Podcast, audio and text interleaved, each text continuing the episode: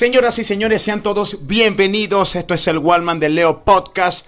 Yo soy Leo Ramos y estamos de vuelta a otro episodio. En esta ocasión tenemos a un invitado, un invitado del cual, bueno, ya hemos compartido su contenido, eh, hemos compartido sus proyectos, sus obras audiovisuales, las cuales, bueno, lleva de la mano con un excelente equipo.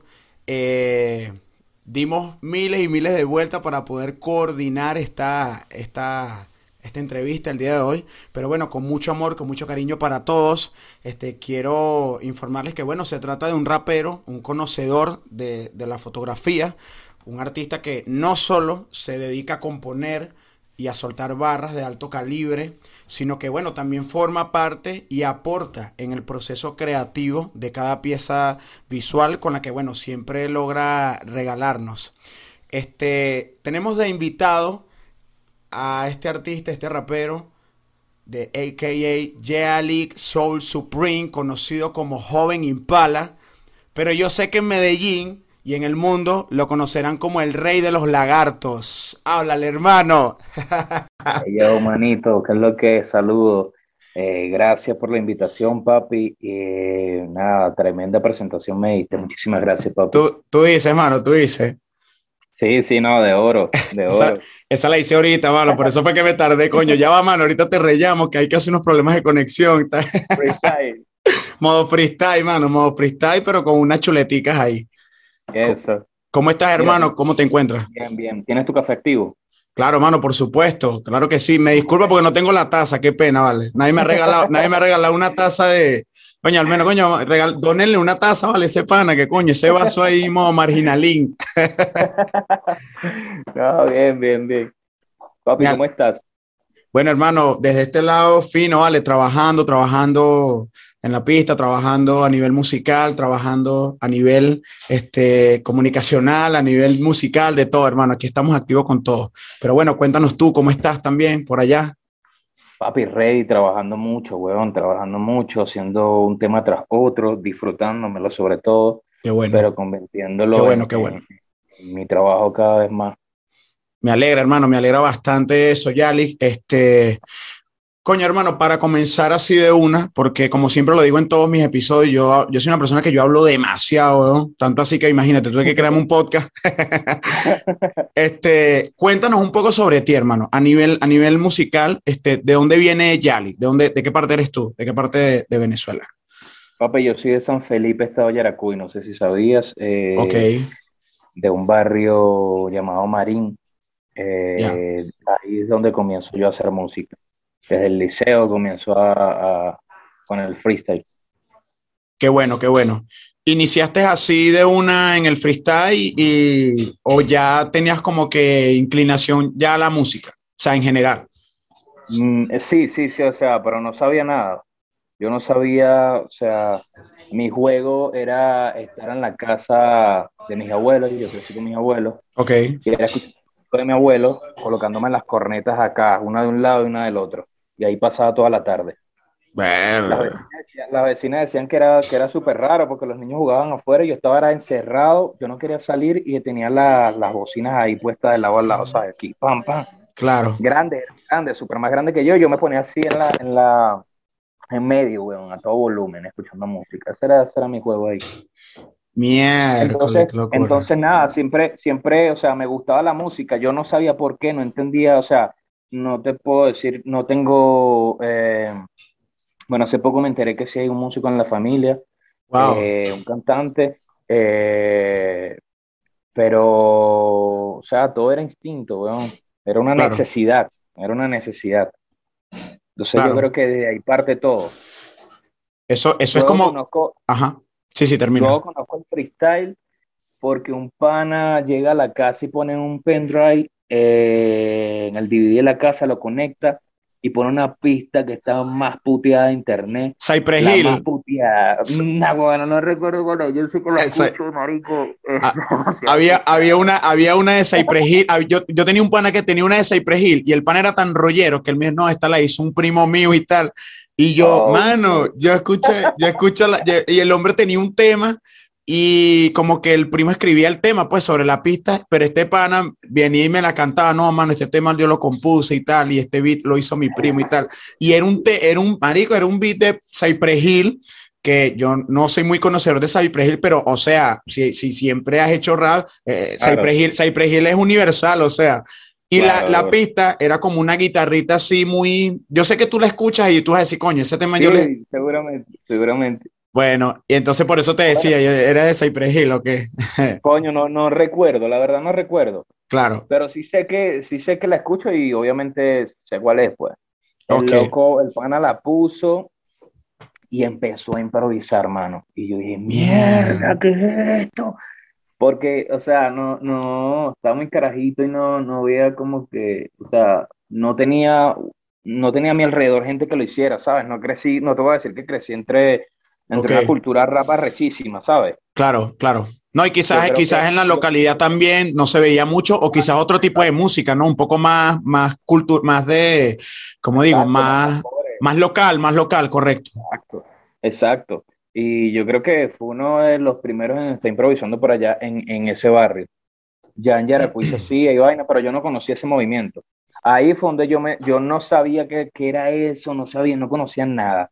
Y yo dije, ni siquiera el género. Yo dije, quiero hacer eso, ¿me entiendes? Yo quería hacer eso, no sabía, no tenía nombre. Quiero hacer eso ya. Y empecé a hacerlo. Y en el liceo también, mano. Entonces ahí se fue armando como una red, ¿sabes? De, de liceos con liceos y vaina. Y ahí fue donde comenzó la locura. Claro, claro. Freestyle, del freestyle. Del freestyle, claro, claro. Entonces podemos decir que en parte Yalik también se, sus inicios, bueno, es que los inicios de muchos de los raperos, este, obviamente es el freestyle, el freestyle. Pero en, se, podría, se podría decir que, claro, el, freestyle fue como tu fuerte en un momento, o todavía no sé. Pero sabes que hay, mucho, hay eh. muchos casos donde el, rapero también ya deja, deja, hace rap o también ya grafitea o quizás produce. No sé si llegaste a sentir interés por uno de esos también uno de esos elementos o inclinar. Este, mano, no. Nunca. Siempre, fue, siempre fue free. Siempre fue eso, o sea, fue una inclinación total a la música y, el freestyle eh, me abrió las puertas, ¿sabes? Como que no, necesito tener la voz más recha del mundo. ¿Me entiendes? Solamente voy a decir las cosas que yo quiero decir y, y, y, nada, voy a tripeármelo, ¿me entiendes? No tenía que tener una banda detrás, no tenía que tener un traje, eh, una banda de 40 tipos tocando, no tenía que tener la mejor voz. Entonces fue lo que me abrió la puerta a la música, para ser sincero. Ok. Pero como te digo, yo no es que nací con, con un chip de, de yo voy a ser rapero, yo voy a ser rapero, ¿me entiendes? Fue una vaina que a mí me gustaba muchísimo la música y, el rap me abrió las puertas. Ok, ok. Y en ese tiempo entonces ya dominabas el freestyle, pero me imagino que en una te centraste y dijiste, ok, ya va, voy a también dedicarme a componer mis letras. ¿Cómo fue ese proceso? Dijiste como que, no, bueno, voy a hacer freestyle y de una, ya, voy a lanzar, voy a grabar de una. ¿Cómo fue eso? Eh, no, no sabía que, no entendía que era un estudio de grabación, no sabía cómo se hacía la música, nada de eso. Y un pana en una, en una en una rueda de freestyle, el loco me dice, mano, vamos a grabar. Así, tú sabes, antes era así, vamos a hacerlo de una vez. Entonces vamos a grabar, me dice el brother, y, y, al segundo día me lleva a un estudio. Yo tenía un teléfono, compartimos los números, y al segundo día ya rápido me lleva a un estudio. Y habían cuatro personas más en una sola pista, ahí a los locos haciendo una canción, ¿sabes? Ok, ok. cada quien por su lado escribiendo una estrofa. Pero yo todavía no lo entendía, yo todavía no lo entendía y yo llego y grabo, pero yo grabo un freestyle, ¿sabes? y mm, parece una letra para ellos, ellos, para ellos parece una letra. Y cuando me mandan a hacer la voz de abajo, los vaqueos, las ayudas, dije, hermano, eso fue un freestyle, ¿entiendes? Entonces Entonces me tuvieron que sacar la canción yo darme unas vueltas por ahí por el estudio y aprenderme la canción para hacer las ayudas, ¿sabes? Claro, los apoyos, el feeling, todas las doble voces. Sabían que no, que se graba una voz, que después se graba otra y tienes que tener el tema escrito. No, yo pensaba que era un freestyle, ¿sabes? Claro, claro. La situación.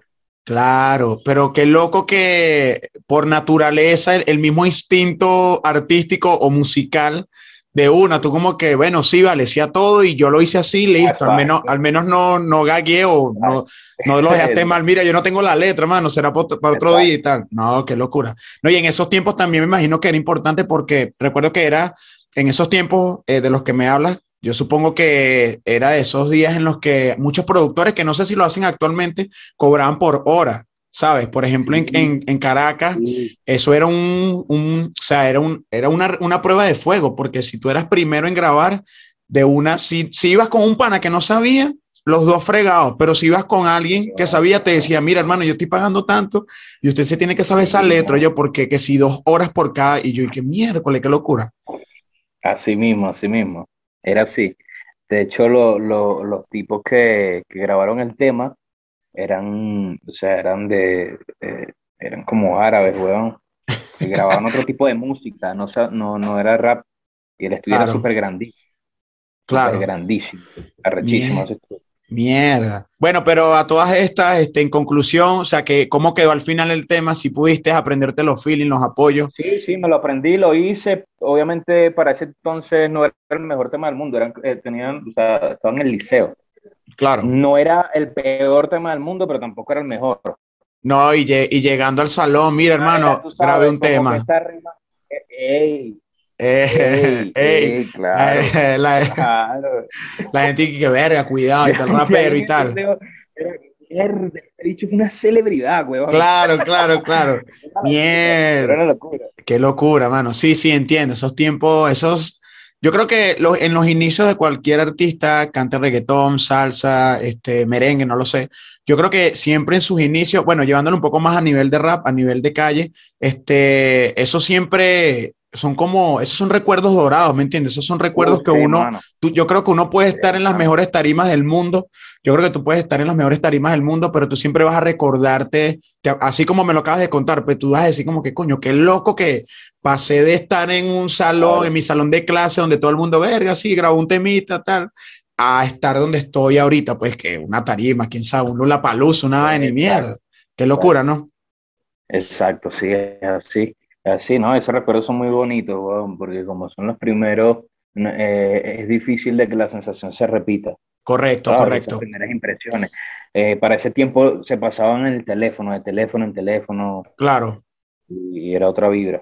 Claro, exacto, eso también era como más orgánico, ¿no? El tema del, del orgánico, el tema de la música, sí, sí. Claro, y llegaba, hey, eh, tres, cuatro meses, 50 visitas y tú, ¡wow! Era una locura. Mm. Claro, porque... No, y que muy poca gente tenía la... Exacto. el acceso a internet, el acceso a internet. Yo creo que yo tenía panas que en los toques también hacían que de repente, ajá, tú grabaste un disco y te llevabas tus quemaditos y los vendían, los vendían. Y yo decía como que, wow, qué locura, ¿no? Y de hecho tengo en la casa varios discos de panas que, que, o sea, qué locura que la gente era orgánico, era algo, de verdad que era algo más bonito y más orgánico, ¿no? En esos tiempos. Súper, súper. Claro. En esos tiempos, obviamente, o sea, nada, nada de, no, uno no pensaba en vender ni nada. Eh, pero después, yo te estoy hablando de cuando estaba súper, súper carajito.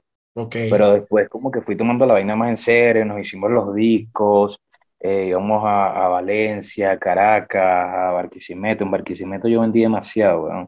Qué bueno. Barquisimeto, me encantaba, me encantaba tocar en Barquisimeto, era uno de los lugares favoritos. Siempre he escuchado eso, siempre he escuchado que en Barquisimeto hay un público bastante activo, en Barquisimeto, eh, bueno, Maracay, eh, he escuchado, siempre he escuchado eso, como que en Barquisimeto, en esa zona, ahí se mueve bastante el rap. Yo noto de Barquisimeto que es súper entregado, ¿sabes? O sea, que no le va a dar miedo decirte, esto está muy brutal, te lo compro, ¿sabes? Ok, ok. Que en otros lugares te pueden llegar calles y que, no, no, sabes que esa, esa, canción está brutal. No te lo van a decir con esa entrega como en Barquisimeto. Mamá, ah, claro, claro, claro. claro. claro, claro. ese amor más natural.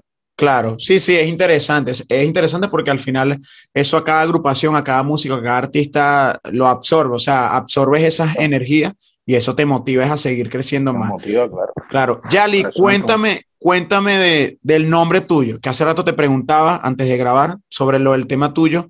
Este, ¿cómo, ¿Cómo inició el ACA? O no sé si nos puedes decir tu nombre de pila, cómo es la vuelta y cómo, cómo te llegó esa idea de ese acá? Yalik Soul Supreme.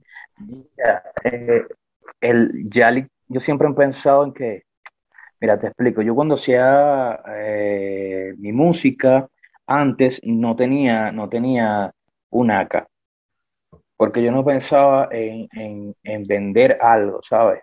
Ok. No pensaba en, que, en que allá afuera alguien podía gustarle y consumirlo, ¿sabes? No andaba pendiente de nada de eso.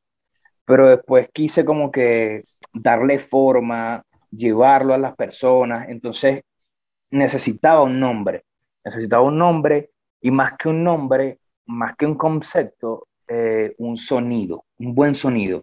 Ok. Y, que, que las letras de Yalik me lo daban, o Yalik me lo daban. No, es, no, no tiene nada, ¿sabes? No, no hay un trasfondo arrechísimo, que es la luna, que el universo, que tal. No, es solamente un sonido que me gusta, que siento que, que es fácil de aprender, que, que, que, que lo puedo usar en, en cualquier otra cosa. Ok, ok. Es solamente eso. El nombre era para, para mi hijo, si tenía hijo en algún momento. Tuve una hija, no se lo podía colocar. Claro. Y entonces tenía mi primer hijo, que era mi primer tema en ese tiempo donde yo quería arrancar de nuevo y dije, se va a llamar Yali. Y ya. Ah, ok, ok. Bueno, pero sin embargo no está mal, porque la, la pronunciación, o sea, podría, se pudo haber llamado Yali también tu hija, porque el Yali suena también como de Yali, ¿no? Decir Yali, claro pero en ese, en ese, en ese tiempo no estaba, no estaba mi hija, ¿sabes? Entonces, claro, claro, claro. Estaba, se, se, como que mi primer hijo, mi, mi proyecto, okay. por llamarlo así, que también no, no, quería que fuese solamente mío, sino eh, quería compartirlo, y nada, le coloqué claro. Yali. Ok, ok. No, pero bastante, a pesar de que como tú dices, no tiene un trasfondo, este, que no, que es no. místico que la luna, a pesar de que no tiene eso, creo que tiene esta contraparte que es un poco más emocional, ¿no? A nivel, a nivel, a nivel empático sí, y, y sí, sí, y sí tiene, de igual forma tiene algo muy, muy especial, ¿no?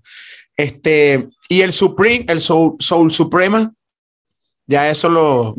Ya, ya eso sí, sí, sí, sí, siempre, siempre digo que que tengo como un alma superior y, y, todos los artistas la tenemos para conectar con, con, con todo lo que queremos conectar. Eh, por, eso, por eso soy un alma suprema, como, como muchos artistas también. Ok. Básicamente eso, creo que los artistas tienen que tener un alma superior que conecte con, con, con las demás o con el arte para que puedan salir majestuosidades, ¿entiendes? Claro, entiendo, entiendo. Para que se pueda dar la obra. Por eso lo llamo Alma Supremo, Soul Supreme. Claro. No, buenísimo, buenísimo. Este, entonces, comentando un poco sobre, eh, bueno, tu trayectoria, nos comentabas que, bueno, iniciaste con el freestyle. Eh, ya en el tiempo, entonces fuiste, que, ¿cómo hiciste? ¿Cómo seguías ya en ese tiempo? ¿Empezaste a componer más temas? ¿Te enseriaste? ¿Tuviste una agrupación o algo? Sí. Sí, yo, yo eh, luego de ahí con los mismos panas que me invitaron a grabar, me invitaron al primer toque, eh, toqué en la plaza de Yaracuy, que eso es algo que tienes que hacer, marico, o sea, eh, todo el mundo debe tocar en su plaza, ¿entiendes? Para que te Sí. es una bendición, tienes que tocar en tu plaza. Claro, Sí, claro. puedes tocar donde se te dé la gana, en el coliseo que se te dé la gana, pero si no tocaste en tu plaza, estás jodido, tienes que volverte para atrás y tocar en tu plaza. Yo mi primer toque fue en la plaza. Y nada, estuve encantado y feliz, feliz, feliz, feliz. Qué bueno. Eh, recuerdo hasta la ropa que llevaba, era una vaina súper increíble para mí, güey. Y ya estabas un poco, ya estabas un poco más pulido a nivel, a nivel de letra Claro, y de, y de tarima. Fue rápido, fue muy rápido, así que, o sea, como que yo solamente neces- necesitaba las oportunidades de, de- de subir a la tarima y, y de hacer mis primeras canciones, de, de que alguien me dijera, es por aquí, por aquí, por aquí, ya. Y Claro. agarré por ahí. pues. Oye, qué bueno, Entonces, qué bueno. entonces, disculpa. No. Eh, hi- hicimos una banda que salió de improvisación. Era un toque que era de bandas y nosotros íbamos a, a rapear. Entonces nos sentíamos como un poco incómodos porque eran muchas bandas. Era un evento, nosotros- era un evento que más enfocado a, a- a la música, o sea, rock, pues, o, o habían diversos géneros. Sí, sí, sí, sí, había muchos géneros, pero todos con banda. Entonces Claro. nosotros, mierda, que vamos a, vamos a rapear con las pistas y vainas, nos van a ver y tal. Entonces no, nos buscamos a un guitarrista, montamos unas canciones Y de ahí comenzamos a tener una banda. Esa noche se llegó un baterista, se llegó un bajista. ¿Recuerdas el nombre, el nombre de la agrupación?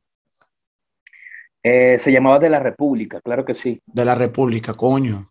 Está bien, está yo bien. No sé si, yo no sé si, yo no sé si, si lo llegaste a escuchar. Yo, ellos siguieron trabajando ahí en Venezuela, haciendo sus cosas. Claro, no, no, no lo he escuchado, pero por el nombre, o sea, se ve que también tenían letras, letras buenazas, como dicen acá, buenazas. Sí, sí, sí, Solo que eh, eh, yo en algún momento me sentía como que un poco atrapado porque la mayoría de las bases eran reggae, eran scat, entonces yo quería hacer otro tipo de cosas y, y entonces me, me abrí la banda. Claro. Claro, pero lo bueno fue que también aprendiste que eso también lo hablaba en estos días con un entrevistado que tuvimos, que fue la parte de trabajar en equipo, ¿no? Eso también me imagino que como artista te ayudó. ¿Cómo fue ese proceso? Eh, no, fue increíble, la verdad. Eh, eh, amo muchísimo esos tiempos. fueron tiempos brutales porque no, había una esencia brutal en la banda, ¿sabes? Y, trabajar con, con, con con muchos músicos que, que, que, te nutrieran, que te enseñaran, era súper, súper divertido y que, te, que sintieras que tenías un soporte, ¿sabes? Okay. Que tu música tenía un soporte, que eran personas estudiadas y que sabían lo que estaban haciendo. Entonces lo que hacías era aprender y te sentías que tenías un soporte musical detrás, ¿sabes? Claro, entiendo. Entonces eso, eso me abrió muchísimo la mente también, me curó muchísimo en tarima porque los eventos no eran eventos pequeños, eran eventos grandes ya era un evento más de banda y, y, eran muchísimo más grandes. Claro. Y en ese tiempo, entonces, este, bueno, ya me imagino que también te separaste, o sea, te, te, alejaste, te separaste, pues, pero también seguiste trabajando solo y me imagino que también el tema de, de, los contactos, ¿no? Y de también como artista relacionarse, eso me imagino que también fue un escalón para ti importante, ¿no?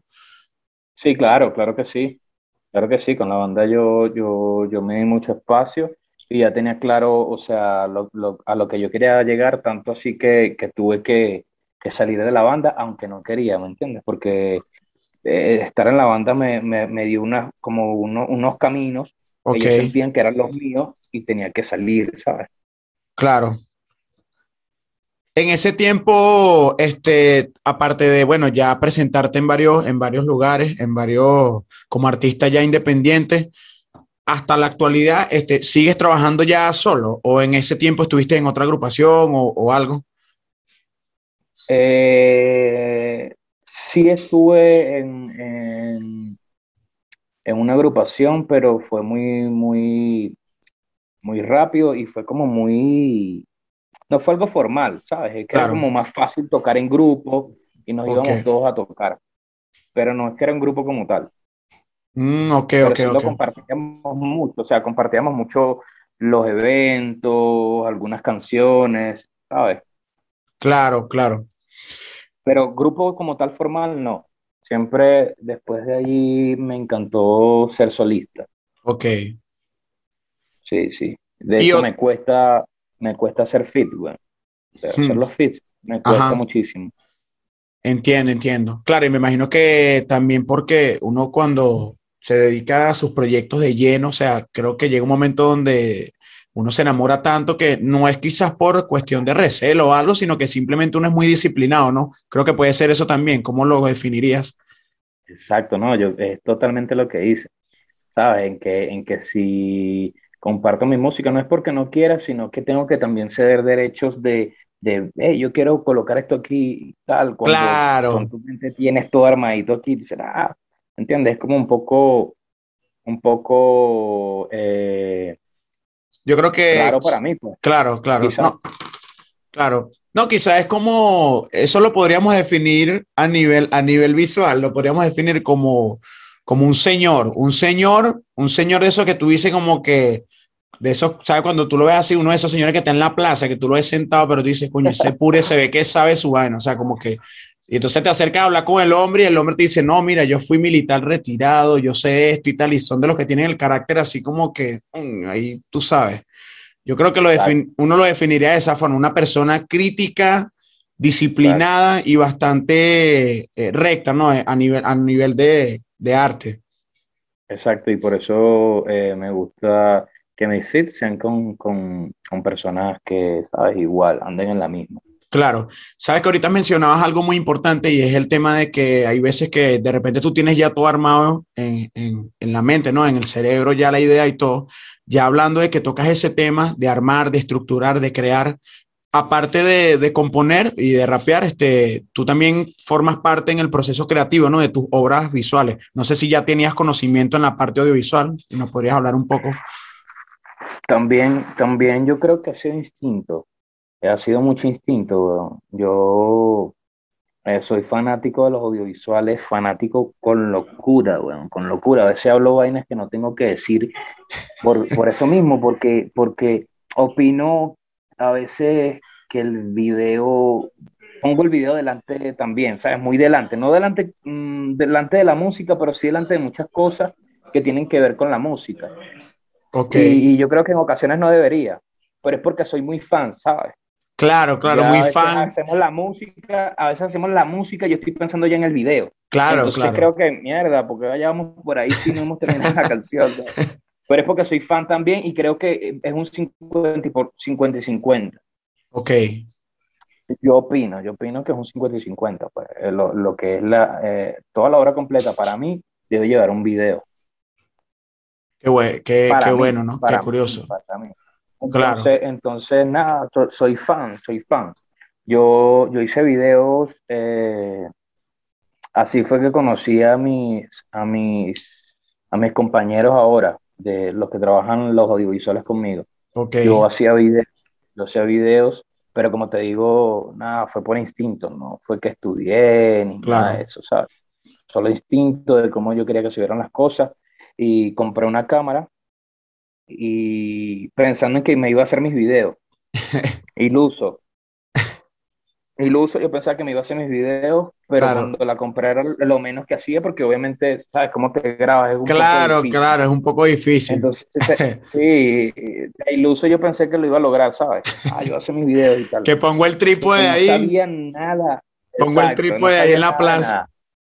Pero sí ah. sé que tengo visión para, para, para eso y comencé a hacer videos para, para unos artistas eh, súper baratos para ayudarme.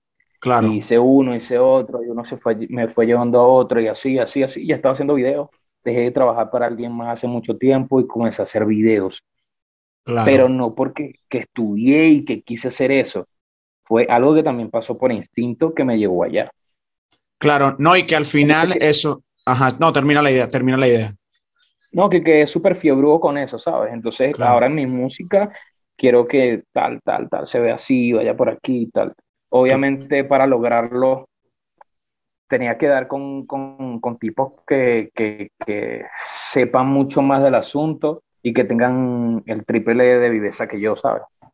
Claro, claro. No, eso es importante también y es bastante curioso porque hay muchos, muchos artistas emergentes que ya hoy en día este, a nivel integral no solo saben componer sus letras, sino que, bueno, también se producen, eh, eh, se hacen sus beats. Y en este caso, como tú, como tú lo dices también, este, por instinto, ya hasta se compran un teléfono, una camarita de bajo presupuesto y ellos mismos ya se producen sus videos. Claro, siempre va a estar el tema, siempre va a estar el tema porque eso también nos pasa a nosotros. Este, eh, me, me pasaba con, con, el pana con el que yo trabajo, con Caseto, que exacto, somos dos, pero a veces uno, somos nosotros dos también. Entonces yo le estaba diciendo esto ya hermano y cuando grabemos un tema los dos, o sea, la idea es que también salgamos los dos, pero yo te puedo grabar y después tú me grabas, pero coño, es como, es como uno iluso, uno iluso. Sí, sí, sí, pero llega, llega, llega al punto donde tienes que colocar, eh, obligatoriamente, digámoslo así, tienes que delegar. Claro, claro, claro. Y, y, tu instinto te va, te va a, a, llevar, o sea, a saber a quién tienes que delegarle. Claro, claro. No, pero qué interesante. todos tenemos un buen instinto, hay que hacerle caso. Claro, si no claro. la cagamos, obviamente la podemos pegar. Claro. No, pero qué interesante lo que dices también que a nivel, a nivel de, de, de, o sea, que el tema de, ser fanático no solo de la parte de, tu música, de lo que haces, sino también de la parte visual es importante porque eso siempre lo, lo buscas de manifestar pues en tus proyectos. O sea, yo me imagino que de repente tú estás viendo una película y tú dices como que, coño, está buena esa idea, esa referencia, buscas el lugar, cómo se hizo la toma, que eso es un, eso, mano, uno cae en unos lagos chimbos, tú te pones a investigar cómo hicieron la toma de X película y tú dices como que, ¿qué? Y no, y ves la historia y tu miércoles. Entonces, claro, entiendo. Así mismo, no, y en la calle cuando ando en el taxi, ando mirando. Pregira, pregira, claro. Pregira de una. Y lo que hago es ponerme la última canción y, ir mirando. Claro. A ver con qué combina. Claro. Si, toca calle. ¿No te, ha pasado, ¿No te ha pasado que en ese tiempo cuando trabajabas con tus videos, que veías una, andabas de repente exacto, hacías una pregira para ver lugar tal, y veías como que, cuño, pero este lugar se ve bueno para mí. Y de repente tenías que hacer una producción de un artista. Exacto. ¿No te ha pasado? me pasó demasiado, demasiado, demasiado, demasiado, demasiado. Demasiado, demasiado. Chivo, pero, me encantaba, pero me encantaba, en fin, eh, eh, eh, al final me encantaba, ¿sabes? Claro. Ni que no, no es un trabajo, sino que es un estilo de vida, pues que lo estás viviendo. Exacto, exacto. Se pasa a ser un estilo de vida a sí mismo. Has dicho lo correcto. Claro. No, qué, brutal, qué brutal, hermano, que de verdad a nivel, a nivel musical, bueno, no solo tienes eh, la, parte musical, valga la redundancia, sino que también aportas en el proceso creativo. Ya hablando un poco más, hablando un poco más, ah, ¿qué ibas a decir? No, que con lo, con lo musical igual, ¿sabes? Soy fanático también de, hacer beats. Yo, yo he intentado y siento que suenan brutales, pues solo que, que, va más allá, hay que saberlo mezclar y es algo que a lo que no voy a, ahorita no voy a colocarle tiempo, ¿sabes? Exacto. Pero yo creo que en todo mi proceso estoy involucrado. Obviamente no, no, no pasará nada si no tuviera las personas que, las personas correctas que tengo ahora, ¿sabes? Correcto. Claro. Pero estoy involucrado en todo, estoy involucrado en todo. Yo puedo agarrar que sea un sample, cortarlo y yo quiero que suene así. O, o, buscar a una chica y, que, que, no tenga nada que ver con mi proyecto y hacer las voces que necesito de fondo. O no sé, cualquier recurso que me lleve a, a, a, llegar al punto donde yo quiero tener la música y, y el concepto visual. Claro. De hecho, el video de Azaroso yo fui antes de y grabé ¿sabes? Yo grabé las calles y los muchachos cuando vieron todo el video ya listo, el de Azaroso ya listo. Pero un borrador. O un borrador que... el, verdadero, el, verdadero. Yo, hice un yo hice un borrador y ellos cuando vieron el, el, borrador por segunda, después de salir a Zaroso, dijeron, mierda, todo ya lo habías grabado, este callejón, esta, ya yo lo había grabado, ¿sabes? Esta ah. esquina, esto, ya yo lo había grabado un año antes ahí es el lugar, ahí es el lugar. Si va a ser este tema, tiene que ser allá. O sea, el, el, cuando te refieres un año antes, lo dices en forma, en forma, este, ¿cómo literal. te Literal, o sea, ya tú habías grabado el... Mierda, qué locura, mano. Yo, yo, había grabado un borrador del tema en otro beat con, con mi esposa, fuimos y grabamos, ¿sabes? Y yo la grabé a ella. Y, exacto. Como yo quería que se viera. Ok, ok, ok, ok. Miércoles. y eso, eso Yo quería así, un picada, y, y entonces, obviamente ya le había pasado todas las ideas a los muchachos, ya, ya habían visto el borrador, y, y, nada, ya ellos estaban claros, yo solamente estaba ahí mirando y, tal, pero, pero ya ellos estaban claros, pues ellos están siempre claros de lo que yo quiero. Miércoles, qué curioso, hermano, qué brutal, y que tú, estabas era adelantado, ¿vale? O sea, adelantado ya en el tiempo con esa. Exacto, sí mismo. Pero qué bueno, qué bueno porque eso da mucho, da mucho de qué hablar de, de, en cuanto a tu forma de trabajo, de que lo que tocábamos hace rato, de que a nivel de disciplina es importante en cualquier artista, tener disciplina, este, ser, ser crítico y si tienes la oportunidad de, de, estar una hora antes, ¿no? Este, de los proyectos, este, eso creo que va a ser muy importante para cualquier artista a nivel, a nivel profesional. Que eso es lo que me imagino que te ha dejado, ¿no? Como reflexión. Sí, yo, yo, yo sido involucrado no solamente por necesidad, sino por gusto. O sea, a mí me gusta estar en el diseño de las letras, yo estoy ahí. Yo estoy ahí viendo las letras, los créditos, en la edición. No te estoy diciendo que todo lo hago yo porque es mentira, claro. pero sí estoy ahí dando, dando mi, mi, mi punto. Ok.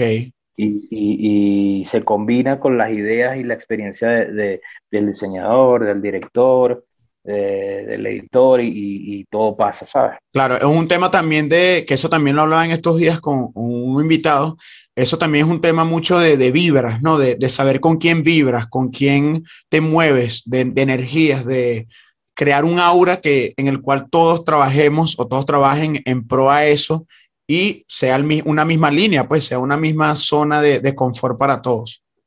Exacto, también preocupándome por, porque el trabajo de todos se ha respetado y, se ha visto con, eh, con la misma admiración y que mi música solamente sea un, puente para llegar a, esa, a esa visión artística que tenemos entre todos, ¿sabes?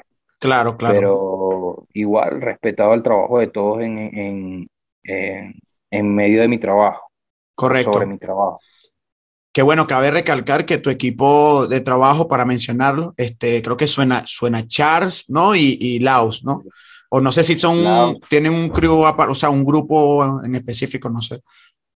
Eh, la verdad somos, somos algunos más.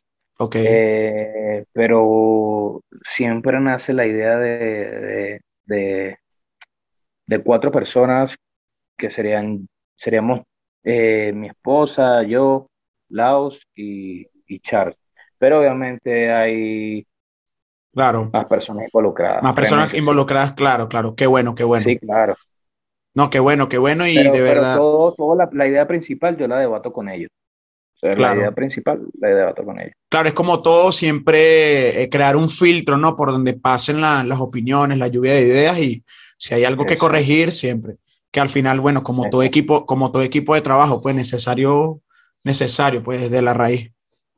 Sí, porque ellos son diseñador, director eh, y, productor audiovisual, o sea, son ellos los que saben. Yo solamente imagino la, vuelta como la quiero y tengo mi visión y todo, pero ellos se encargan de desarrollar los planos eh, y todo lo demás. Claro, la, parte. Del, claro, claro, es como, es como yo lo quiero. Bueno, Exacto. esto que yo te digo de que no, que tal, esta luz aquí y tal, este, este ruidito aquí, este marco aquí, ellos, ah, eso se llama tal cosa, esto se llama tal cosa, bueno, Exacto. así, así, Claro, claro. Estas letras que son como así, ah, estas letras se llaman tal y esto es tal, eh, ¿entiendes? Ah, ya, bueno, eso. Claro.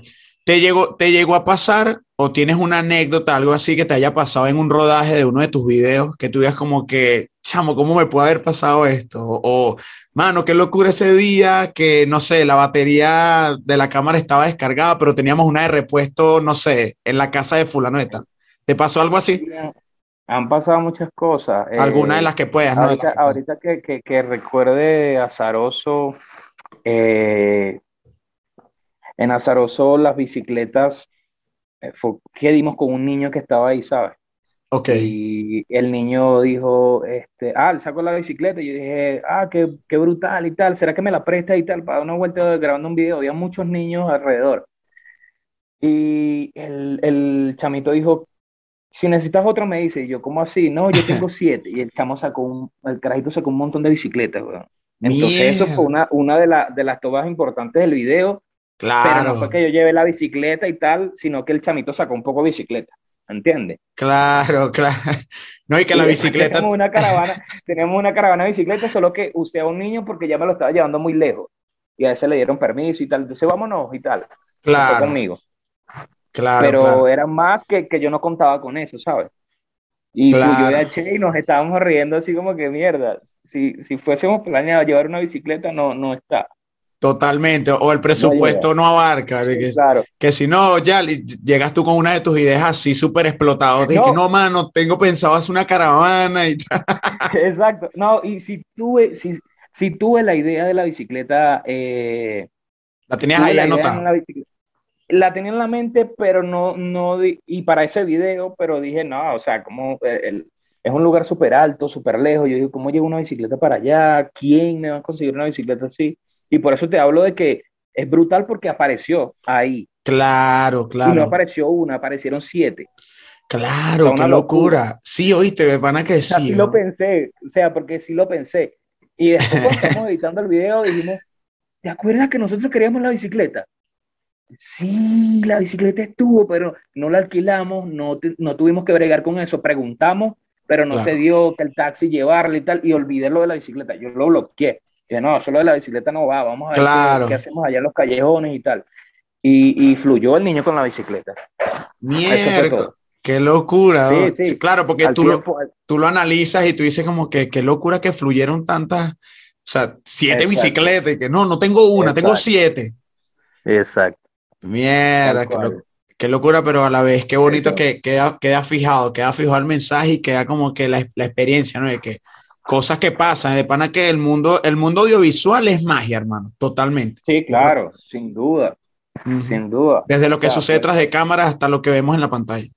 Exacto, todo, todo muy técnico y todo, pero, pero tiene que haber magia, tiene que, tiene que tener su toque de magia y de, y de, y de malicia para que todo esto pase. Claro, claro.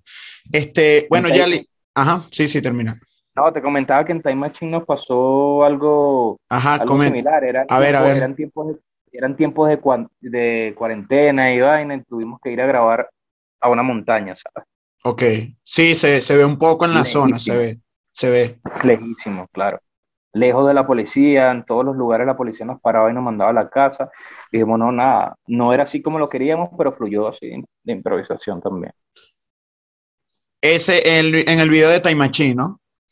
Sí, sí, sí. Claro. Entonces, nada, te sigo la corriente de que tiene que haber magia y ganas. Sí, claro, totalmente, ¿no? Y fíjate que te lo juro que pensaba que era un video totalmente, eh, o sea, planificado, pues, no, en serio. Porque si, o sea, uno, tú ves el video y tú dices, coño, las tomas, eh, la parte de, del auto, este, el tema de, de, las birras que se están tomando, hay un tripeo, una cuestión, y, y también de... O sea, eso sí, eso sí fue, o sea, obviamente es natural de que, bueno, vamos a comprar unas birras, vamos a compartir. Claro. Y, pero, pero no era ahí que queríamos grabar. Claro, claro. O sea, era en otro spot y, y, y, ahí en la ciudad no nos dejaban pararnos por ningún lado, menos a tomar y a compartir. Claro, claro. Tuvimos que ir a la montaña. Ah, claro, claro. Sí, pero de igual forma sí se, se, ve el, se ve el trabajo, pues se ve el trabajo, se ve el esfuerzo y, y eso es lo importante que también quedó ahí reflejado. Este, y otra cosa también que te iba a decir, que creo que es importante, quisiera saber tu opinión, que es el tema de, de, de la vestimenta, ¿no? O sea, ¿cuál es tu opinión eh, a, nivel, a nivel actual con los videos que vemos hoy en día de, de, otros artistas? Este, ¿Tú crees que a veces es bastante esencial el tema de la, de la vestimenta? O sea, a nivel, lo digo tanto a nivel artístico y tanto a nivel profesional, porque quizás alguien que está iniciando de repente no tiene pues la, la, oportunidad o se le hace algo difícil reconociendo donde esté o, o, sus necesidades. Pero tú qué opinas a nivel visual, o sea, teniendo la perspectiva de artista y también de productor. O si, y si también te llegó a pasar algo así, claro. una, una, anécdota como productor, pues detrás de cámara. Eh, si supieras que a mí me encanta, para empezar por aquí, me encanta en los videos descomplicarme y usar ropa negra y ya, claro. sin marca. Okay. Entonces, yo creo que no, no, no, no es una traba eh, necesaria.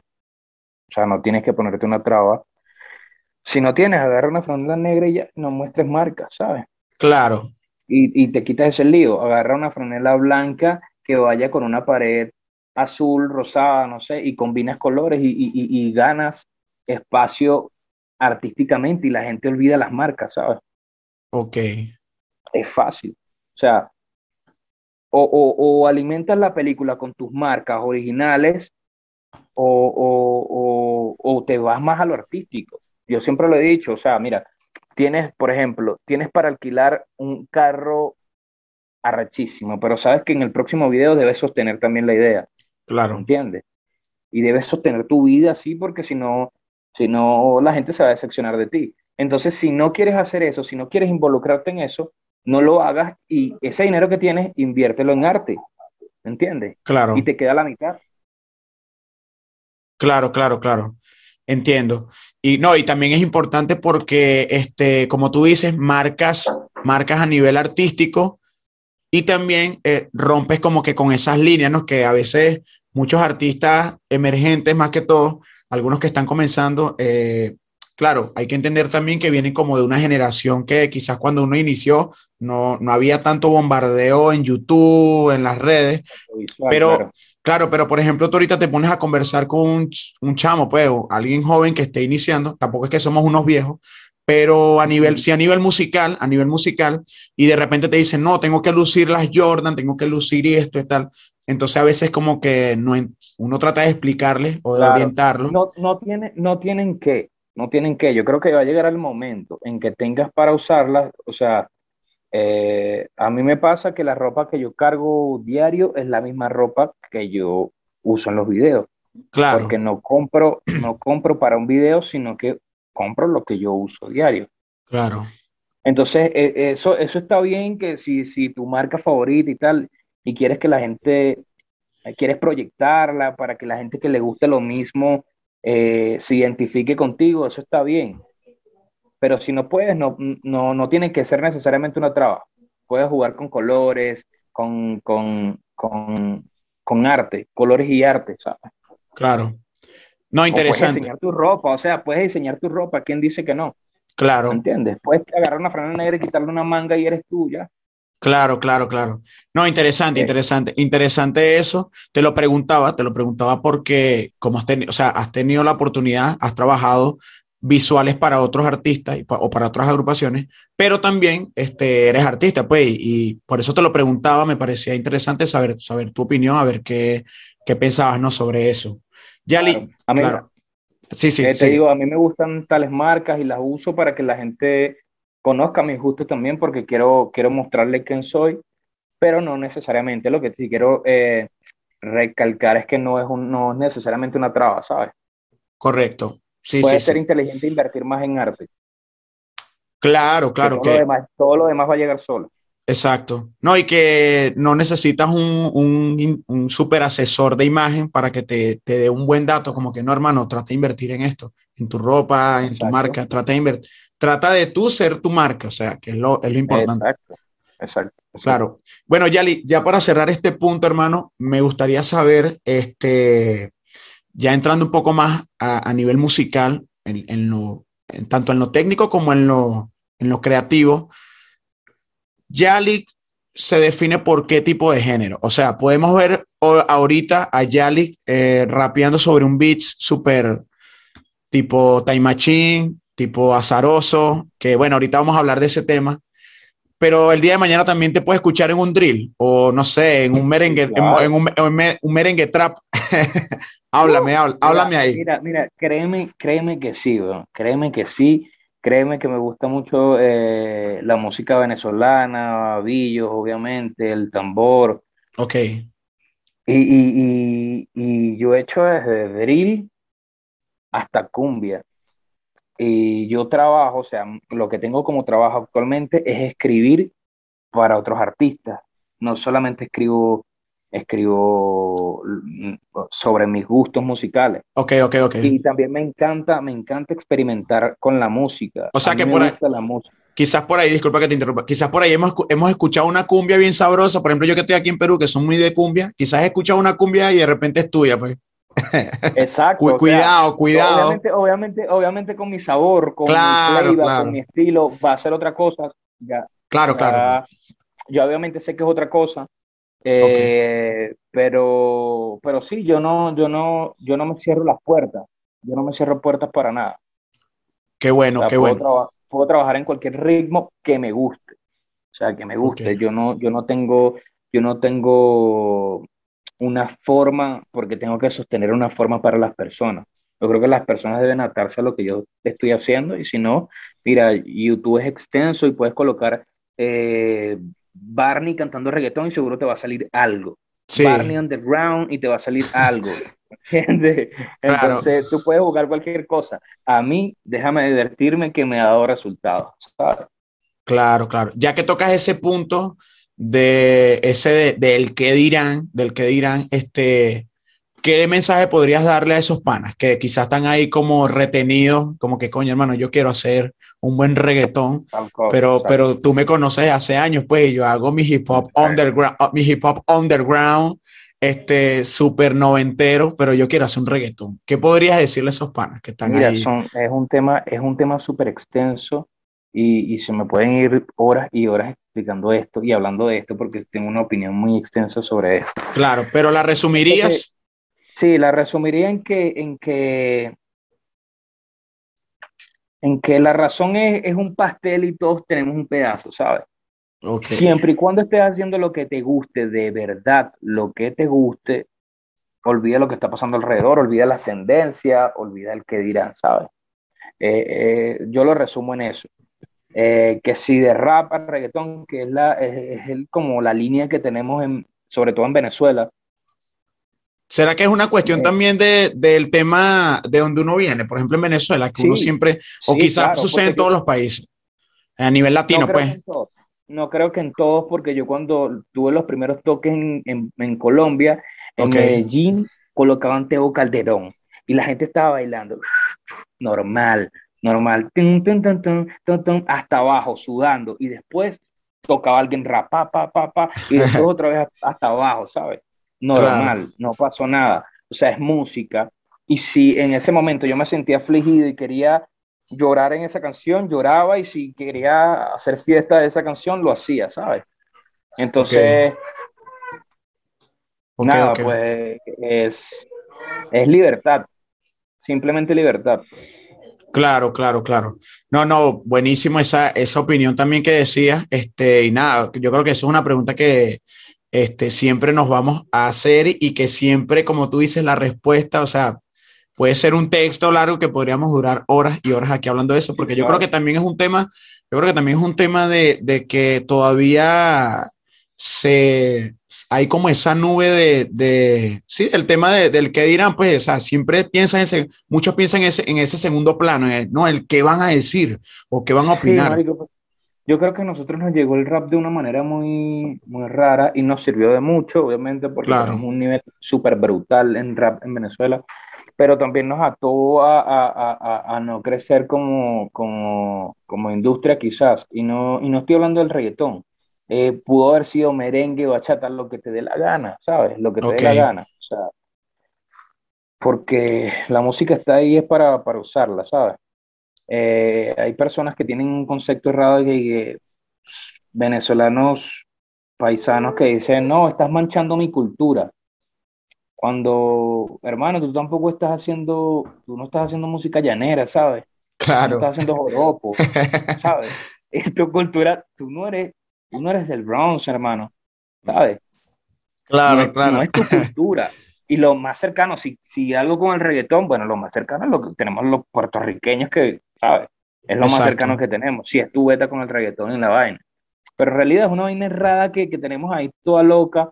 Y no solamente el reggaetón, te estoy hablando de que, hermano, yo ahorita estoy haciendo cumbia porque me vacilo demasiado a Billos y me vi un documental y quedé loco con la cumbia.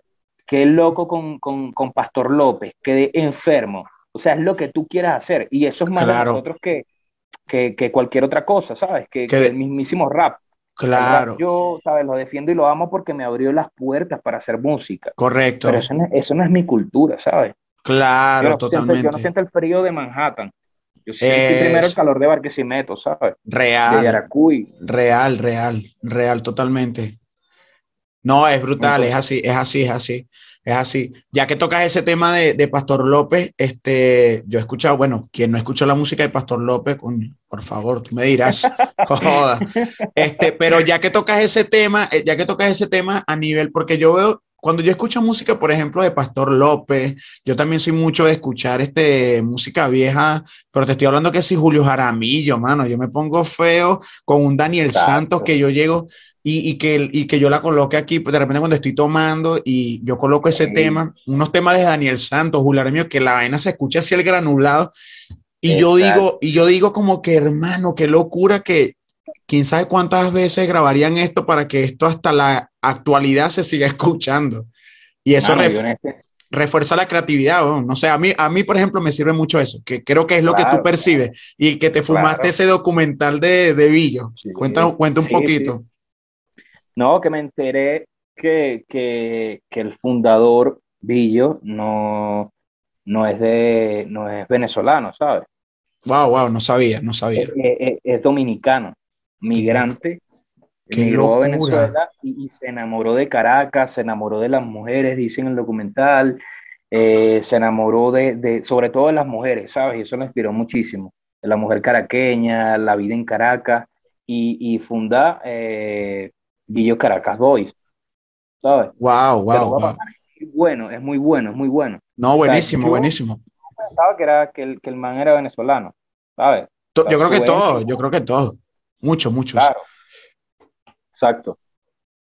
Y nada, o sea, es increíble, es increíble lo que puede hacer la música, lo que puede hacer, lo que puede cambiarte eh, una cultura o un país, te puede llenar eh, eh, de, otras riquezas musicales o artísticas. Correcto. Puede dar otra visión, ¿sabes? Sí, sí. Porque ese tipo pudo haber estado con su talento en Dominicana haciendo otra cosa. Totalmente. Sí, exacto, claro, no, y ya que tocas ese punto también, eh, el tipo estaba súper adelantado porque si te pones a ver, si tú estás en otro país y tú eres de tierras, tierras dominicanas, eres de tierras calientes, caribeñas, tú vas a hacer un, o sea, a jura por ley al menos te vas a escribir un merengazo, no sé, este, una salsa, algo, o sea, que provenga, ¿no? De, de, de, dicho, de dicho país de donde viene. Pero el tipo estaba adelantado, imagínate, innovó para la época porque Viniste de otro, vienes de otro país, vienes a un país, juntas un poco de un poco de, de, músicos, de pro, de puros pros, y vienes y lanzas estas fusiones que son buenísimas. Tú eres loco. En la casa igual, se escucha pastor, igual pastor, igual pastor, pastor es increíble, perdón. Increíble. Que pastor creo que es de Barquisimeto, ¿no? es de Barquisimeto, sí. Paz descanse, por cierto.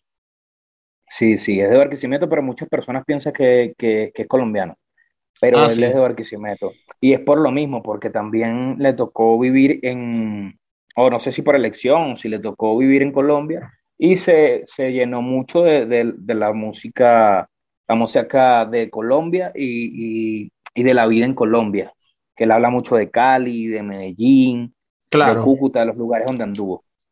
No, es bueno, es bueno también porque al final recibió ese calor y me imagino que como todo artista puede expresarlo en las letras, en, en la música. Claro. estoy yo con Medellín. qué bueno, hermano, qué bueno. Enamorado de la ciudad. Me alegra, me alegra bastante eso. Bueno, ya, ya para ir cerrando, hermano, me gustaría este, saber tu opinión o a ver qué nos puedes compartir de, bueno, tus proyectos ya actuales, ya actuales. Este, ya hablamos un poco de, de lo que forja tu, tu, tu, creatividad, tanto a nivel de producción, tanto a nivel musical, que bueno, esto que nos comentabas, por ejemplo, este, Cuéntanos qué estás haciendo actualmente. Eh, yo voy a empezar por este tema que lo tenía por acá.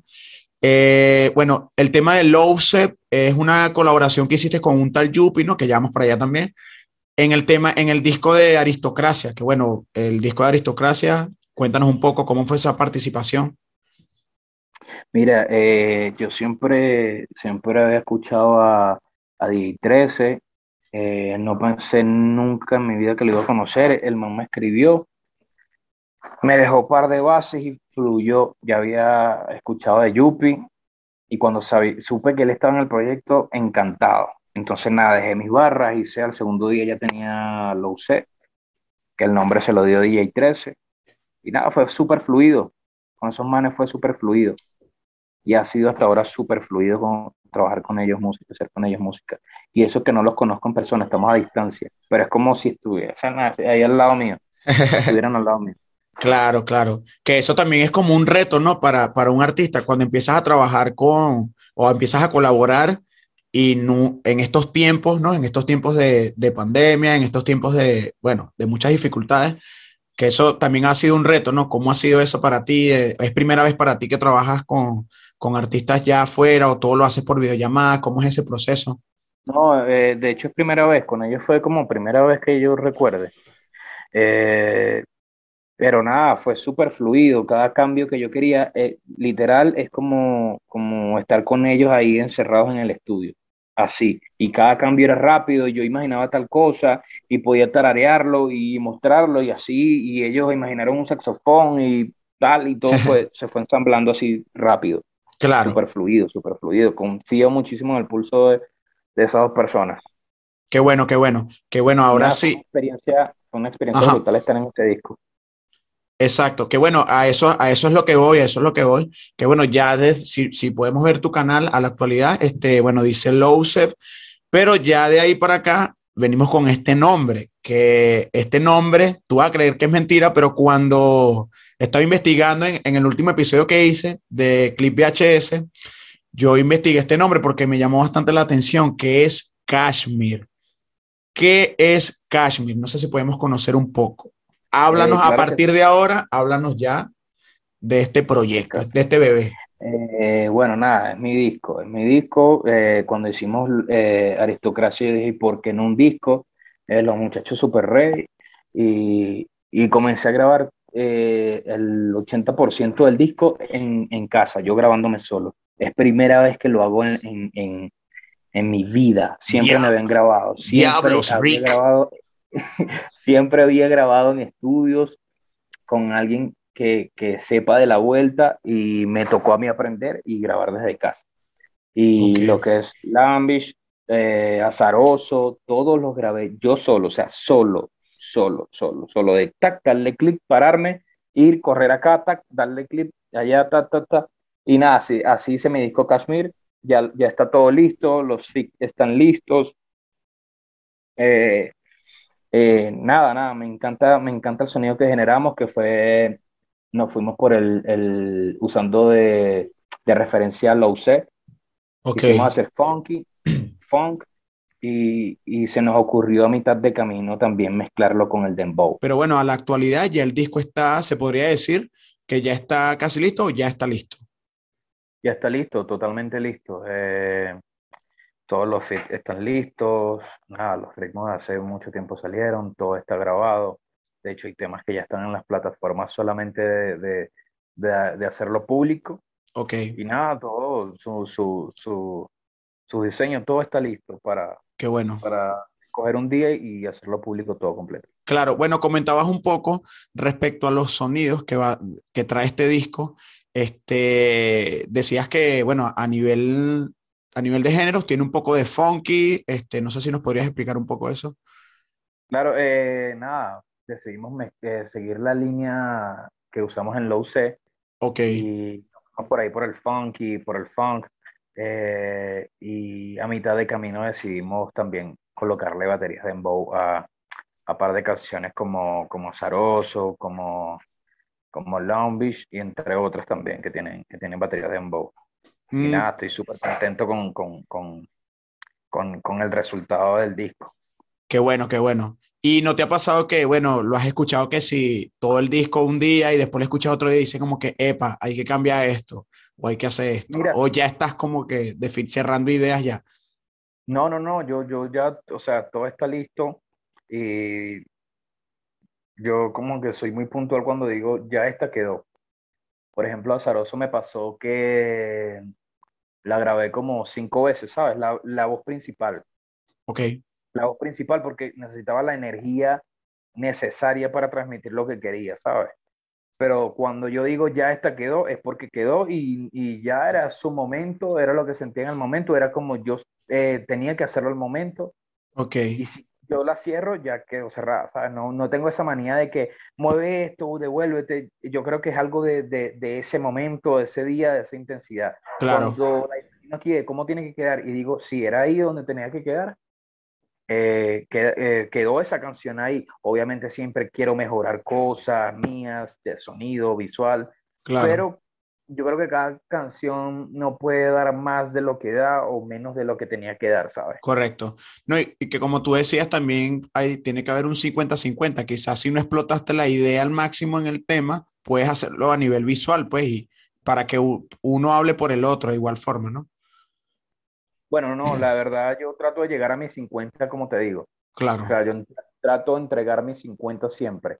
Qué bueno. Para que, para que se pueda complementar y no, y no haya como como una caída, ¿sabes? Ok, ok. Como que no quede ningún espacio vacío, pero vacío, perdón. Pero lo que te digo es que de, cada momento, cada canción tiene su alma y no puedes forzar más la barra porque se va, o sea, se va a notar. Entonces claro. no puedo decir, mierda, debí haber hecho aquel, aquella cosa porque no iba ahí. Exacto. lo que sentí y, cómo se sintió en el momento. Claro, este disco, este disco, Yali, eh, podríamos definirlo como un disco conceptual o simplemente elegiste el nombre, que por cierto el nombre quisiera que me lo definieras. Eh, ¿Podríamos decir entonces que es un disco bastante conceptual o es un disco un poco más eh, general o rescatando estos sonidos que son los que me comentabas, pero quieres, si quieres como que dejar un concepto, pues obviamente como cada tema lo amerita. Sí, sí, yo creo que, yo creo que hay un concepto en cada canción que se unen y, forman Kashmir. Eh, sonoramente eh, quería que, que, que, sonara, valga la redundancia, clásico, que, que fuera rap, pero a mi manera, ¿sabes? Mm, ah, ok, ok. Algo eh, experimental, pero un poco... Un poco, claro. Medio contemporáneo, medio... Sí, sí, creo que entiendo un poco la idea. pero manteniendo, manteniendo eh, eh, la idea de, de, colocarles baterías de embow, samples funk, usar sintetizadores, legs, usar mucho el vocoder, eh, todas esas ideas siempre estuvieron claras. De hecho, la misma manera de grabar, ahorita no estoy usando la misma manera de grabar, grabar las mismas voces para cada canción. Una voz principal, un vaqueo, una de, apoyo, una, una, hice un bajo con mi voz. Okay. para todos hice la misma, hice la misma idea, ¿sabes? Entonces son, eh, digamos que en cuestión de sonido va, va amarrado un concepto sonoro. Ok, ok, exacto, exacto. No, claro, claro, sí me entendiste la idea, porque cuando me refería a la parte conceptual, era también a la parte eh, visual, pues, o sea, vamos a ponerte un ejemplo, quizás eh, Bad Bunny con el disco, el, antepenúltimo que sacó antes de las que, no iban a, las que no iban a salir, ¿me entiendes? Por ejemplo, antes de ese disco, que no me acuerdo el nombre, yo hago lo que me da la gana, ¿no? Creo que es el disco. Okay. Que por ejemplo, si, escuchas, si lo escuchas a nivel sonoro, que es lo que tú dices, obviamente hay sonidos que si una fusión de trap con rock, ¿me entiendes? O sea, y obviamente hace referencia al nombre, que era, eso lo que me, refería.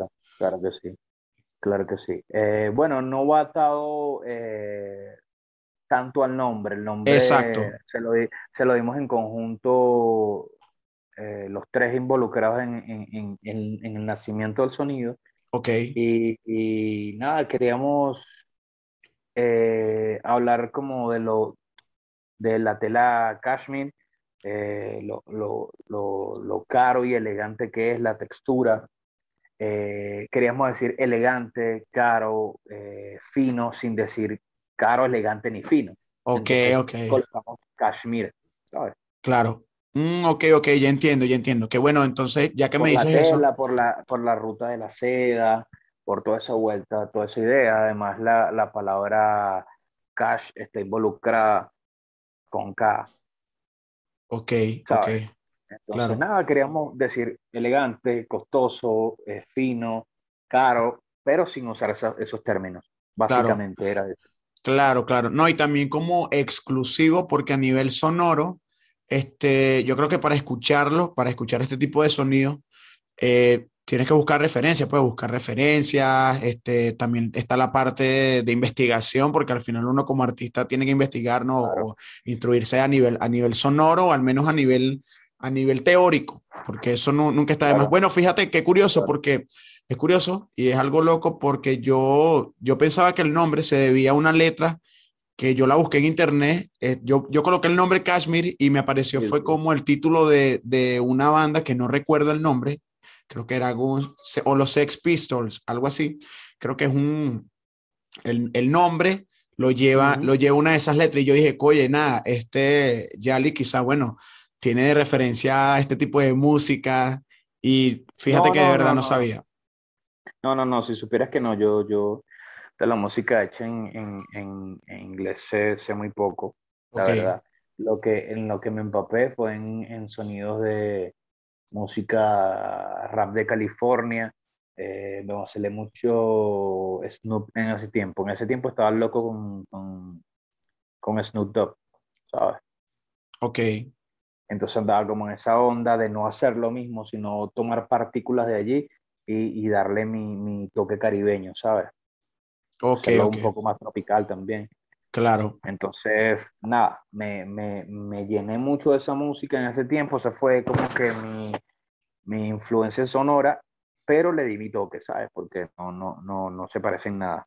Ok, entonces podríamos decir que el disco se grabó en cuánto tiempo, no sé si te acuerdas o tendrás eh, memoria. La verdad soy malo para la fecha, pero aproximadamente unos tres meses, ¿sabes? Se grabó en unos tres meses, así de una. Sí, y, y tenía, o sea, hay muchas canciones que se quedaron por fuera, muchas ideas que se quedaron por fuera, hubieron muchos beats y, y, maqueteé demasiado y, y, seleccioné lo que, la que yo creía que eran prudentes, porque de hecho hay fit, hay fit que quedaron por fuera también, porque eh, no quería demorarlo tanto el disco, ¿sabes? No quería demorarme tanto. Estoy loco por hacer sencillos, por salir de un poco de, de quizás el, el, concepto Kashmir y entrar a, hacer, como te digo, eh, cumbia, drill, lo que sea. Tengo un montón de música guardada en, realidad, entonces quería, quería pasar a los sencillos ya. Ok, ok. Porque conmigo Kashmir tiene mucho tiempo también. O sea, para mí significa mucho tiempo. Ok. O sea, esa, esa, eh, no, termina. Ah, que, en el disco, en el disco tenemos a, a Drew Flecha, tenemos a Robert Piamo. Eso es lo que te iba a eh, preguntar, exacto, las colaboraciones. Tenemos a, Apache, eh, y nada, haciendo la música DJ 300 del Yupi.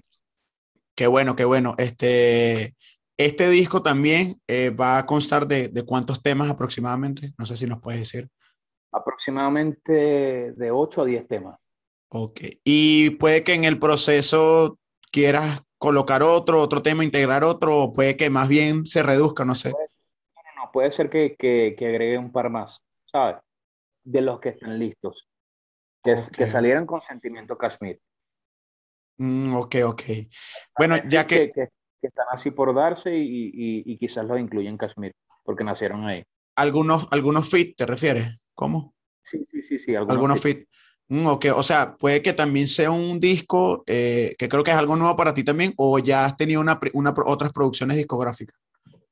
Yo había hecho producciones discográficas anteriormente, no era de sencillo, eh, pero siento que las cosas han cambiado y, y, a mí me gusta más hacer sencillos que, que, que discos. Pero sentí la necesidad en ese entonces de hacer un disco, en ese momento. Y ya, bueno, nada, quiero entregarlo, quiero que la gente lo escuche, que se lo vacile, quiero vacilármelo yo afuera y comenzar a hacer otras cosas, a soltar otras cosas, porque ya he hecho un montón de cosas.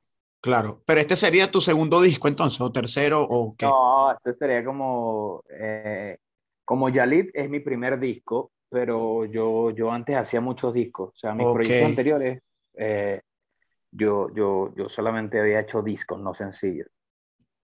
O sea, podríamos decir que Yalik, antes de este disco, tiene su, su, cuenta en Mediafire. en Mediafire, ¿te acuerdas? Claro, cuidado, cuidado, Mediafire, hermano. ey, ey, claro que sí. No, yo, yo, tenía, ya, yo, ya, antes de, de Yalik, ya había girado en Medellín, eh, había ido a Perú, había ido a Ecuador tocando. Eh, a muchísimos festivales, había compartido con Rapper School, había compartido ya con KCO, eh, en Venezuela me la recorrí completa. Yo tuve, yo tuve mucho movimiento, paré un tiempo y comencé con el proyecto de Yalik. El proyecto de Yalik tiene un año, pero es como ya, como te digo, un proyecto que no es solamente para mí, sino para compartirlo con, con el mundo entero, ¿sabes? Claro. Llevarlo a todo el mundo.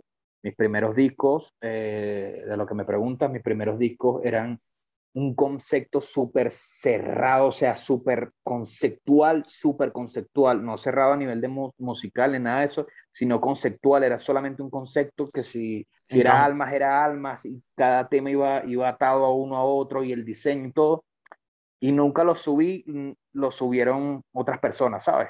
Claro, claro.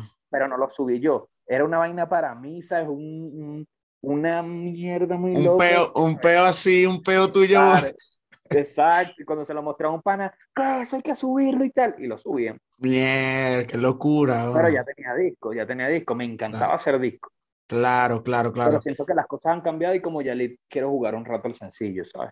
Claro, claro. Sí, sí, que eso también es un método que muchos artistas hacen en la actualidad porque al final eso eh, al, lo, ayuda a que el público se mantenga activo y también en constante feedback pues, con el artista. Exacto. Exacto, y, constante cambio. Porque el disco te, te, tienes que, dedicarle al crecimiento del disco conceptualmente, o sí, conceptualmente. Sí, sí, sí. Sí, no, y que de igual forma creas como una, una comunidad, una comunidad y, y, si te siguen la huella, te siguen el rastro, siempre van a estar ahí, a veces hasta evaluando. Digo esto con bastante, eh, como te digo, con bastante seguridad porque hay una banda que se llama Tony One Pilot, que es de rock como, ellos hacen como una especie de rock, este, un poco pop, medio pop y también fusiona. Y en estos días estaba viendo un video donde hablaban de que ellos no solo o sea, son música, ellos prácticamente crean un mercado, ellos, ellos te, te meten en, la película, pues de hecho los, los, sus últimos álbumes este, son conceptuales, pero un peor conceptual que te hablan prácticamente de una película y entonces lo, tú, tú ves los videos de los fanáticos y crean teorías y dicen que no, que el disco y esto y esto se conecta con esto. Entonces eso es bueno, pues porque al final no solo los tienes atrapados musicalmente, eh, eh, no solo te disfrutas lo que haces, sino que también a nivel conceptual ellos crean una película y tú la vives con ellos, pues que ahí es donde se ve la empatía. Pero, pero ahora eh, es como muy, obviamente, necesario eh, el visual y, es como también un poco, no es tan fácil sostenerlo económicamente, ¿sabes? Claro, eso también implica. Supremamente, es supremamente bonito un disco cuando, cuando tienes todos los recursos para hacerlo constante, ¿sabes? No sé si me explico. Sí, sí. Y, llevarlos a donde tú quieres por medio de un visual, más allá del sonido. Que exacto. A veces, a, veces, se torna un poco difícil, ¿sabes? Claro. Pero yo creo que la, la, la, el crecimiento te va dando esas oportunidades de llegar con personas que, mira, ahora yo estoy en un nivel de hacer el disco que quiero, ¿sabes? Claro. Que en algún momento voy a querer hacer otro disco. Y ya con otros niveles, de, ¿sabes? De ideas locas y que los puedo lograr de verdad, ¿sabes? Exacto, exacto. No, y que de igual forma en el proceso vas aprendiendo, pues vas a ensayo y error y también vas, vas aprendiendo. Yali, a nivel, a nivel de, de, las colaboraciones que nos comentas que va a tener este disco, solo quisiera saber un poco de la colaboración con Apache. No sé qué nos podrías decir, cómo fue esa, esa conexión con, con Apache, un rapero que, bueno, un artista de, de, trayectoria en Venezuela y a nivel internacional. ¿Cómo fue ese, ese primer chispazo, ¿no? ese feeling? Y bueno, no sé si nos podrías comentar un poquito por encima cómo va el tema o cómo va a ser el, visual, que bueno, ya muchos vieron algunas fotografías por ahí en las redes. El visual, el visual es una locura, me encanta, quería hacer un visual eh, de estudio, no había tenido la oportunidad, eh, creo que nunca en mi vida hacer un visual de estudio, eh, jugar con las luces y, nada, lo logré. Que me gustó el boombox, por cierto, el boombox ese me gustó bastante, me gustó bastante.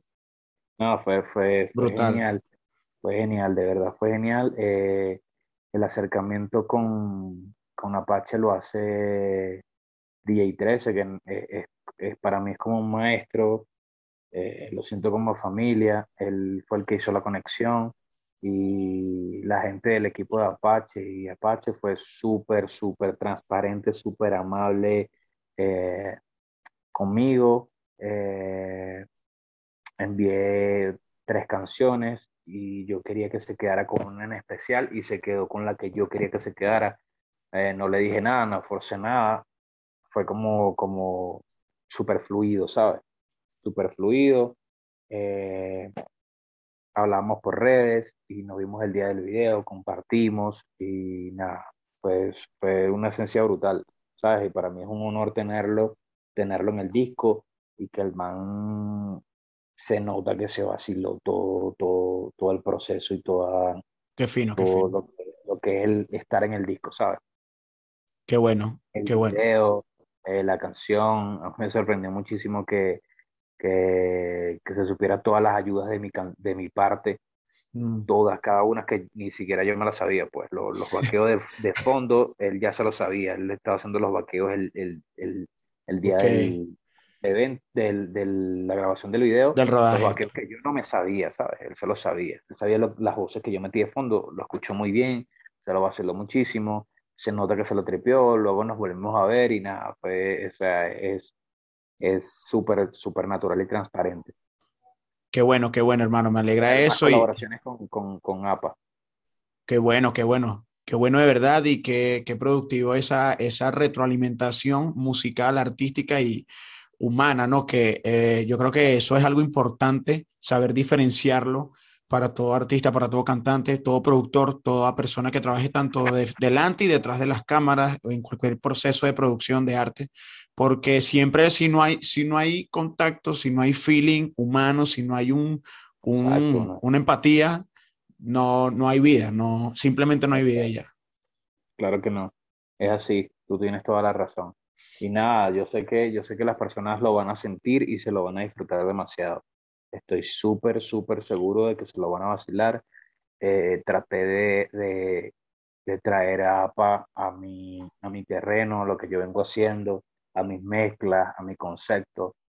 No, no hice algo como para, para grabar con él, sino para que él se motivara a grabar conmigo, ¿sabes? Correcto. No hice algo para él, sino lo hice para, para como traerlo a mi mundo y que la gente entendiera de que yo estoy sólido en mis conceptos, ¿sabes? En lo que yo quiero proyectar, en mi sonido, en lo que quiero hacer. Genial. Yo sé que se lo van a vacilar y que van a, y que van a compactar con eso muchísimo. Qué bueno, qué bueno. Oye, Yali, ya para ir cerrando, hermano, este, me gustaría saber cuáles son tus expectativas con, con este material, con este proyecto Kashmir. Eh, y nada, hermano, unas palabras, este, algo que quieras decirnos a las cámaras de esta videollamada. Eh, pero bueno, ya para, ya para ir cerrando. Y bueno, ya después te, te doy mis comentarios. bueno, nada, papi, eh, con Kashmir yo quiero que principalmente la gente sienta lo que yo sentí a la hora de componerlo, a la hora de enamorarme de los ritmos. Eh, yo quiero que la gente entienda lo que a mí me gusta, mi manera de sonar, mi manera de, de usar las palabras quiero que la gente me entienda por qué decir que no, si, si, si la verdad es así, desde que lo publicas en YouTube, eh, quieres que alguien te escuche y esa es la, una de las, de, las, de las ideas iniciales, que quiero que, que la gente entienda y vea cómo yo veo la música en, este, en, este, en ese lapso de tiempo, ¿sabes? No siempre va a ser igual. Y nada, le, le, traté de, de, traerles sus regalos, que, que, fueron los, los fit también, eh, buenos ritmos, buena, buena mezcla, buen máster. Yo creo que fue, fue como que un logro para mí, eh, el tener lo que yo quise tener en ese tiempo para compartirlo con todos ustedes. Claro, en cuanto a los fit, este, no sé si podrías como que especificar cuántos fit realmente hay, son, o no sé si tienes unos ahí guardados que, Sí, tengo unos guardados que... Claro, de sorpresa, de sorpresa. Sí, que pueden ir o, o pueden que los, que los suelte después.